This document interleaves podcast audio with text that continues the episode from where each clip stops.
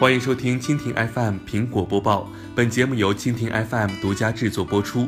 收听更多精彩内容，请收藏订阅本节目，关注蜻蜓 FM，关注科技频道。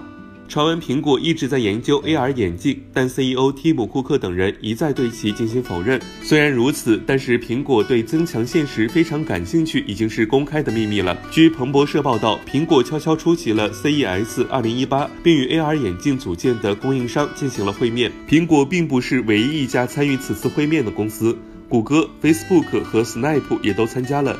但是苹果是该集团中唯一没有推出头戴式显示器的公司。苹果尚未确认在未来发布 AR 眼镜的任何计划。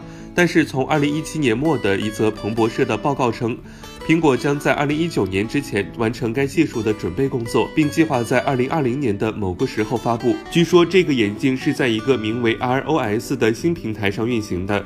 这个平台代表了真实操作系统，ROS 是基于 iOS 的，但是苹果还在研究如何让用户与之交互。当然，这一切都没有得到苹果公司的证实。以上就是本期苹果播报的全部内容，更多精彩内容尽在蜻蜓 FM。